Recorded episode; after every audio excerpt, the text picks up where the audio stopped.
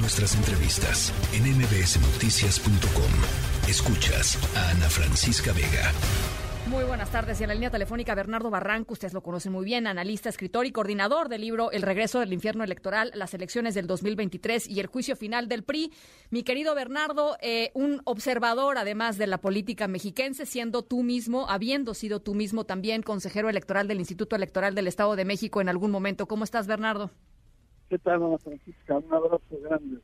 A ver, pues cuéntame, ¿qué, qué, podemos esperar eh, de, de, este, de este debate? Yo lo que decía era, pues me parecía bastante eh, eh, extraño que no hubiera personas de a pie, digamos, presentes en el debate. Son puros invitados especiales, van a ser invitados especiales también en el segundo debate. muy, muy formal el, el, el, asunto, Bernardo.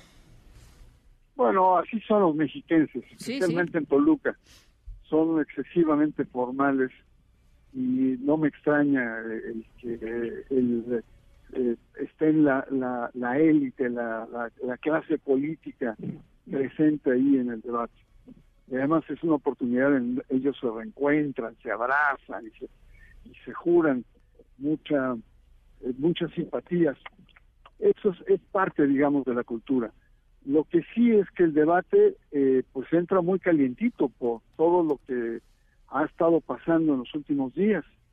Eh, videos en donde pues eh, se le se ve ahí a, Alejandra pues eh, el usar la esencia del PRI, el ADN del PRI, que es las múltiples trapacerías en materia electoral. Y también el video que está circulando recientemente hoy, en el que hay una injuria contra precisamente Alejandro del Moral, por parte de eh, el representante de Morena en el YEN, el Francisco Vázquez, en el que tiene palabras altisonantes fuertes. Entonces, el debate está calientito. Oye, Bernardo, yo eh, leía eh, el capítulo que tienes en el libro, uno de los capítulos que tienes en el libro, eh, El regreso al infierno electoral, las elecciones del 2023 y el juicio final del PRI, en el que pues hablas sobre tu participación, digamos, tu experiencia en el Instituto Electoral del Estado de México y en general un análisis de, lo que ha sido el instituto los últimos años después de haber pasado de, de consejo electoral, me parece, estatal electoral a instituto y lo que tú dices, pues ese es un instituto básicamente cooptado por las fuerzas políticas eh, mexiquenses que son pues básicamente eh, priistas. Ah, ah, ¿Qué, piensas que puede suceder con este instituto, eh, sobre todo pues frente al tremendo desafío que significa eh, Morena y sus aliados Delfina Gómez y, su, pues no sé, eventual triunfo en, en el Estado? Sí, claro, sobre todo por las encuestas que siguen siguen eh, apuntando a que Delfina es la, favorita y además otras encuestas también donde marcan que de 6 a 8 mexiquenses quieren un cambio.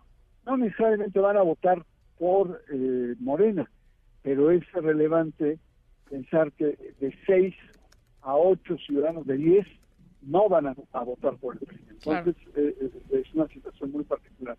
Mira, Electoral del Estado de México está contado por el PRI, pero eso no es de ahora, esto es histórico. Desde que la vieja Comisión Electoral Estatal en 1996 da paso por todo este input federal de la creación del INE, en 1996 se crea el Instituto eh, Electoral del Estado de México, pero las funciones siguen siendo las mismas porque el el sistema se cuidó mucho de tener a gente leal al PRI y al sistema desde el año 96. En, el 2014, donde cambia la, fórmula de elección de los, de los consejeros y esto recae en el, INE, pues encontramos que finalmente eh, pasa lo mismo, es decir, hay niveles de negociación entre los el Consejo General del INE y los eh, diferentes eh, eh, órganos, desde el gobernador, el secretario de gobierno, etcétera, etcétera. Pero finalmente, hoy por hoy, el INE, el perdón, el IEN, está compuesto por solamente una consejera que no viene directamente apadrinada, recomendada, bendecida por el partido en el poder, que se llama Karina Vaquera. De ahí afuera todos, todos, todos están en, en consonancia, en relación con el, en el partido en el poder. Y lo, lo mejor que le puede pasar al proceso es que sea una eh, un proceso en el que el resultado de de un lado o de otro, pero un amplio ganador. Porque si no, entonces sí, el riesgo es que se entre, como fue el proceso anterior, en trapacerías, Ya. en trapacerías legaloides. Entonces, bueno, pues vamos a ver cómo se comporta, pero el, el hecho es que no solamente es el Instituto Electoral, también estamos hablando de línea, y clara Así es, así definición es. de la Junta Local y los magistrados. Bueno, pues va a ser va a ser muy interesante ver lo que suceda hoy, por supuesto, en el en el debate. Yo sí tengo expectativas a ver a ver a ver a ver de a cómo se pone, mi querido Bernardo, y por supuesto estaremos conversando. Ojalá lo podamos hacer más centrada la campaña, ¿te parece? Claro que sí, a tus órdenes, Te, querida te parece, te mando un abrazo, eh, Bernardo Barranco. Eh, pueden, si pueden, lean y compren el libro El regreso al infierno electoral. De veras eh, increíble lo que lo que significa el Estado de México para el 2023 y para el propio PRI. Dice el juicio final del PRI, Bernardo Barranco. La tercera de MBS Noticias.